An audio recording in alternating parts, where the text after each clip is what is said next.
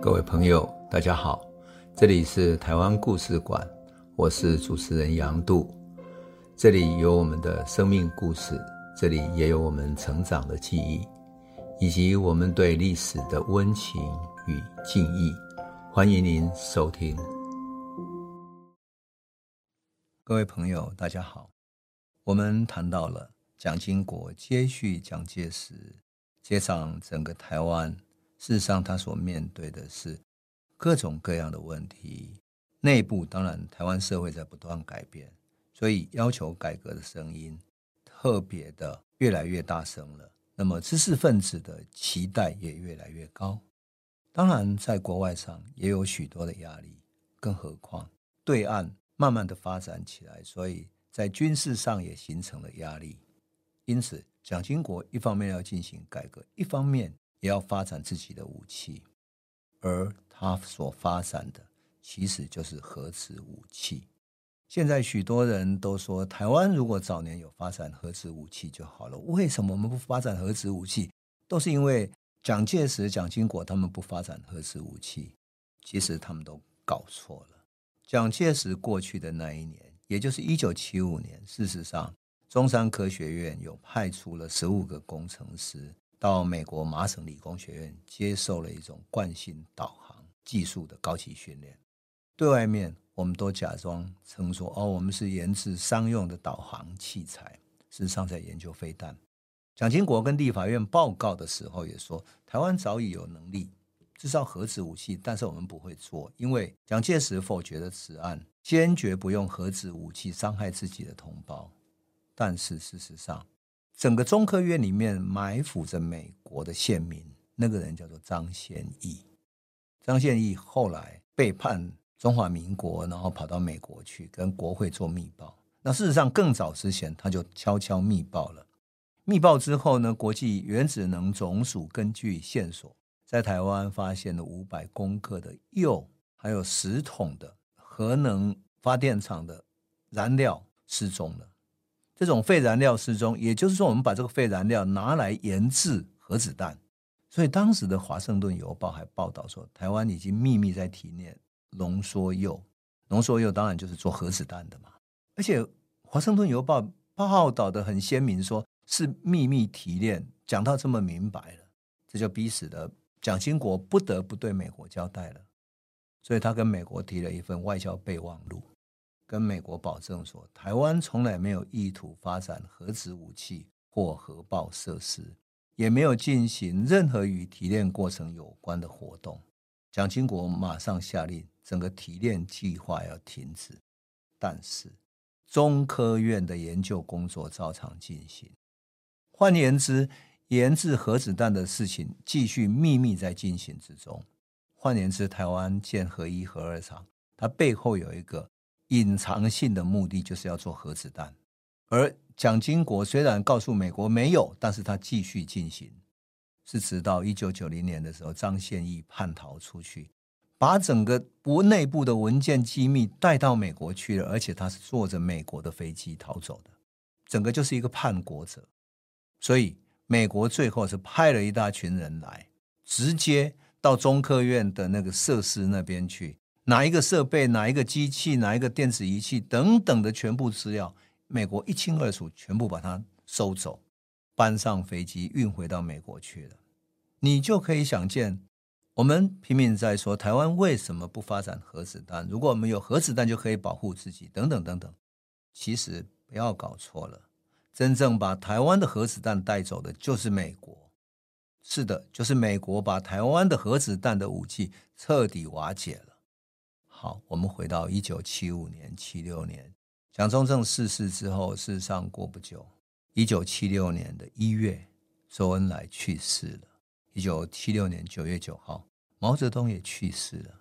属于蒋介石、毛泽东、周恩来这一代的内战，国共内战的大历史，仿佛随着他们的去世而告一个段落。它意味着一个时代结束了。当然，中国大陆的政局。陷入了一个混沌难明的状态，搞不清楚谁会接班。那个时候，美国大使安克志跑去看蒋经国，他说：“你看怎么中国大陆的局势会怎么演变？”蒋经国跟他说：“邓小平非常有可能会复出掌权。从中共的媒体一再评级邓小平，就可以知道，党内某些抓着实权的人很怕邓小平会东山再起。看起来邓小平是很有潜力的，而且如果邓小平一旦复出，他一定会铲除激进派，美国跟中国的关系全面正常化的机会会大大的增加。这是蒋经国的判断，多么准确，对不对？当时邓小平还没有复出，哎，他还在软禁。谁会敢做这种预料呢？只有蒋经国，因为他跟邓小平当过同学，在俄国一起读书，他是最了解邓小平的人，没有错。蒋经国的判断完全正确。几个礼拜以后，邓小平就发动军方的人逮捕四人帮，然后后毛泽东时代正式由邓小平来掌权了，多么厉害！你不得不佩服蒋经国的政治判断是有他的智慧的。好，时间进入到一九七七年的时候，事实上，蒋经国开始要为他的合法性跟正当性的统治付出更大的心力。所以，台湾的地方五项公职选举要选出二十名县市长、八百五十七个县市议员等等的啊，选出大量的人。这一次的选举呢，党外的势力叫做黄信介、康宁祥等等就合作起来了。黄信介、康宁祥两个在南北串联，到处助讲，把全台湾各地不属于国民党这些无党无派的人联合起来，变成一个串联的态势。这他们首度喊出一个名词，这个名词叫什么？叫党外，就是在国民党之外。那么这些党外人士、这些地方县市议员呐、啊、县市长等等这些参选者呢，连结起来用党外的名号，所以。这个就是非常有趣的一个名称，终于出现了。那这个共同符号就在国民党之外，成为一个政治力量。当然，国民党就很紧张嘛。那为了胜选，用了各种手段。那最紧张的是桃园县长许信良。许信良本来是国民党的省议员，可是因为党部不提名，他就脱党竞选，选桃园县长。结果那一天选举的上午，有一个中立国小的投开票所。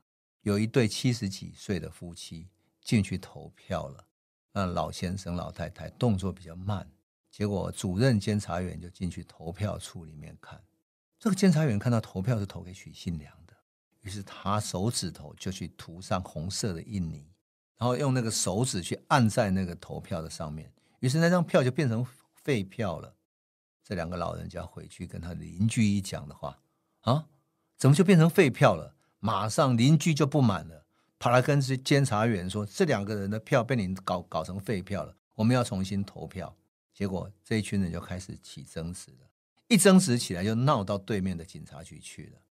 可是警察局里面也找来检察官，他们不处理，结果事情就开始闹闹闹，闹到越来越大，群众开始包围起来，包围了警察局，越包围人越来越多，因为闹事的事情宣传出去了。几百个群众跟警方就爆发冲突，这时候群众里面有人率先丢出了石头，石头开始像雨一般啪啪啪丢向警察局。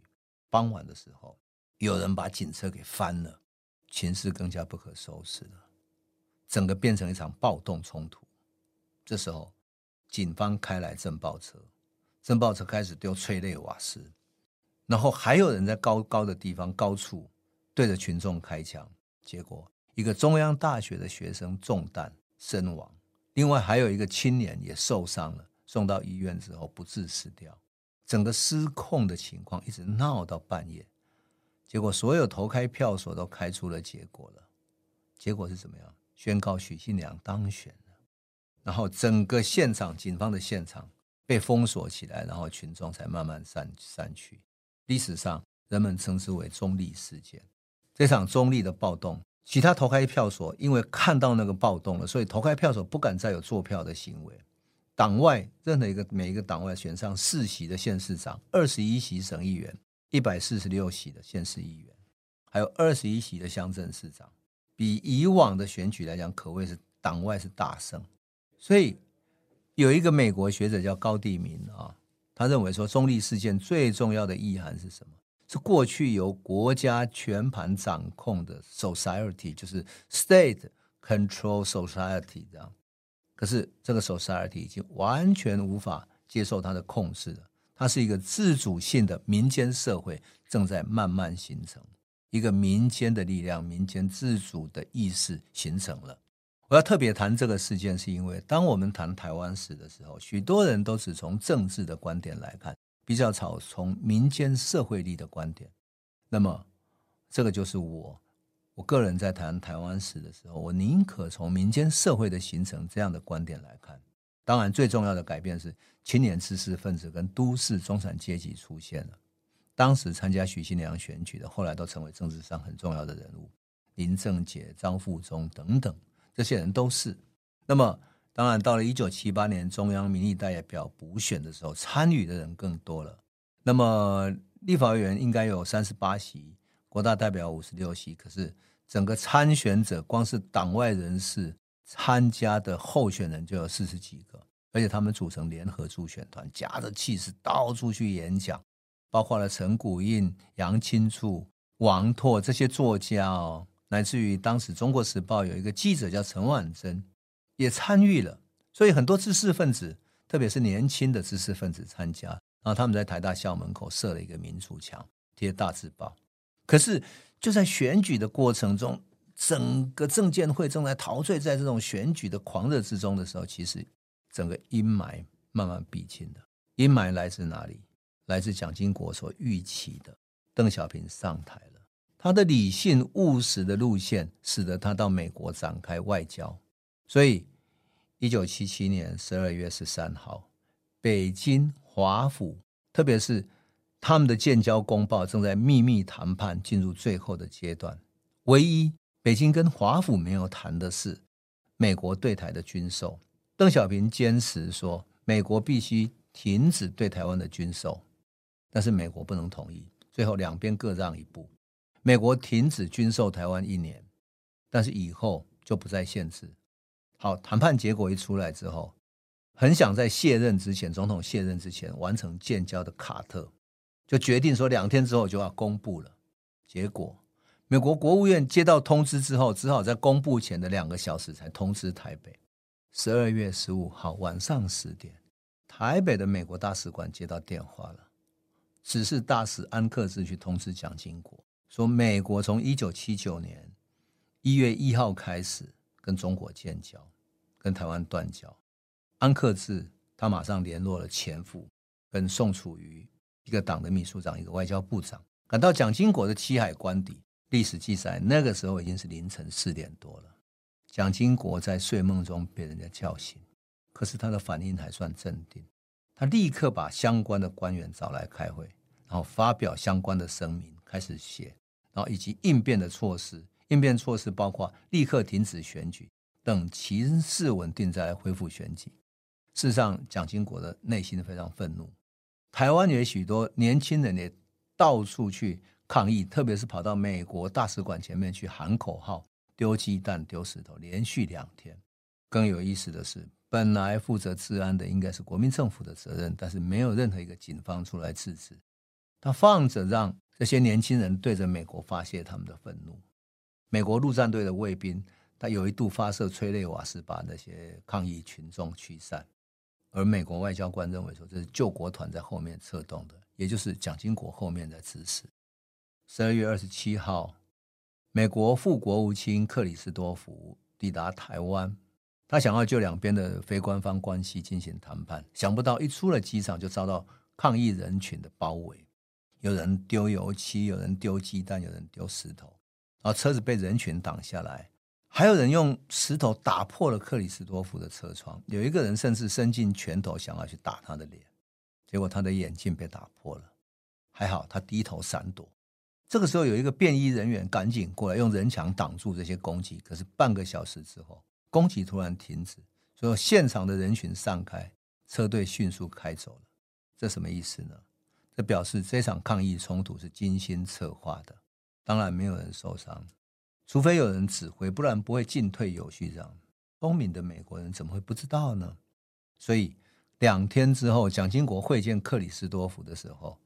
克里斯多福的态度非常冷淡，而且不做任何让步。蒋经国要求在外交上必须如何如何做一些弥补，但是没有用。本来美国的态度是连各种法案都不想通过，准备就丢了就不管了，这样，因为太愤怒了。后来还好，包括宋美龄，还有在美国各地的这些华人团体去游说，美国国会终于通过了《台湾关系法》，所以对台湾的安全总算是有一个法律上的保障。当然，这场断交对台湾政治上起了非常大的变化。台湾在军事安全、经济、贸易、文化、思想上长期都依赖美国，整个社会心理其实已经一种长期的依赖了。不仅仅是那个时候，其实一直到今天，整个台湾社会何尝不是依赖着美国？整个观点何尝不是跟着美国走的？可是你想想啊，一九七八年美国一撒手，台湾整个人心惶惶。很多有内战经验的家庭开始移民海外，把孩子送出国，然后民间社会开始大量移民，这整个社会开始改变了。所以整个社会在焦虑之中呢，党外杂志也遭殃了。夏朝杂志被勒令停刊，然后党外成立的助选团不能选了，因为选举停止了，所以他们就成立了美丽岛杂志社。虽然叫杂志，但是整个杂志成员都是政治人物，所以他们到处去办演讲，变成一个政治社团，好像政党的一个雏形。讲白了，就是准备用美丽岛杂志来作为筹组政党的开始。整个美丽岛，当然这个杂志的活动越来越激进，越来越升高政治上的冲突。所以到了一九七九年十二月四号，如同我们社会所知道，爆发了高雄的美丽岛事件。事件的起因，当然简单讲就是说，演讲游行的活动没有通过申请，那最后警方准许在美丽岛杂志社的高雄办事处前面举办演讲，不许游行。可是情治单位调集了大批的军警、政报部队，集结在会场的四周，形成了一种包围的趋势。本来平静的会场，因为警方的强烈灯光，还有政报车打出了催泪瓦斯，所以群众散开。一散开之后，觉得你对我打催泪瓦斯很不满，马上集结起来对政报警察展开反击，然后丢石头的棍棒等等的，整个变成一种像互相追打的街头游击战。打到什么时候？打到凌晨一点多。隔天，我的记忆非常清楚。为什么？因为隔天大家以为会出什么事了，结果媒体都来不及报道，因为他一直打到半夜，所以报纸上一片平静。可等到十二月十二号的时候，媒体一片肃杀，全面谴责高雄暴力分子，开始抓人。然后蒋经国指示林洋港说，非办人不可。那林洋港就求情说，这些带头的人啊，大部也也是我们国民党培养出来的。我们要执法的同时，请考虑要爱惜人才。所以林洋港还说要重新发落，轻一点，重新发落。可是没有办法，所有情事人员都在各地跟监了，就这样子。十三日的早晨，十二月十三日凌晨的拂晓时分，天蒙蒙亮的时候，大逮捕就开始了。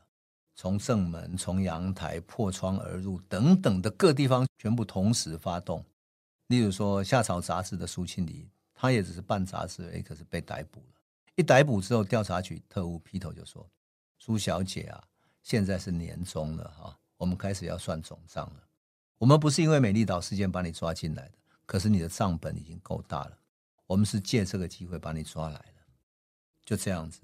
一九七零年代，其实美丽岛事件是一九七零年代，仿佛做一个总结一样，从保钓运动退出联合国，然后有文化上的决心，有中产阶级的崛起，有知识分子的抗争、要求改革等等，到美丽岛事件变成仿佛一场总结一样，而这场总结。人们说是因为美丽岛事件而改变了台湾，但是更深层的原因应该是说，整个台湾社会的改变使得美丽岛事件爆发，而美丽岛事件也是台湾社会力、台湾社会结构开始转变的一个象征。美丽岛事件的审判会是怎么演变的呢？而往后的时代，乃至于社会的脉动又是怎么走的呢？我们就等下一集再来为你诉说。有意思的台湾史的故事。这里是台湾故事馆 Podcast，我们每周一、周五会固定更新新的台湾故事，请随时关注台湾故事馆粉丝页，按赞并分享。最后，我们工商放送一下，若你对本节目有兴趣，可以购买纸本的《有温度的台湾史》，更方便您阅读。本节目由中华文化永续发展基金会制作，廉政东文教基金会赞助。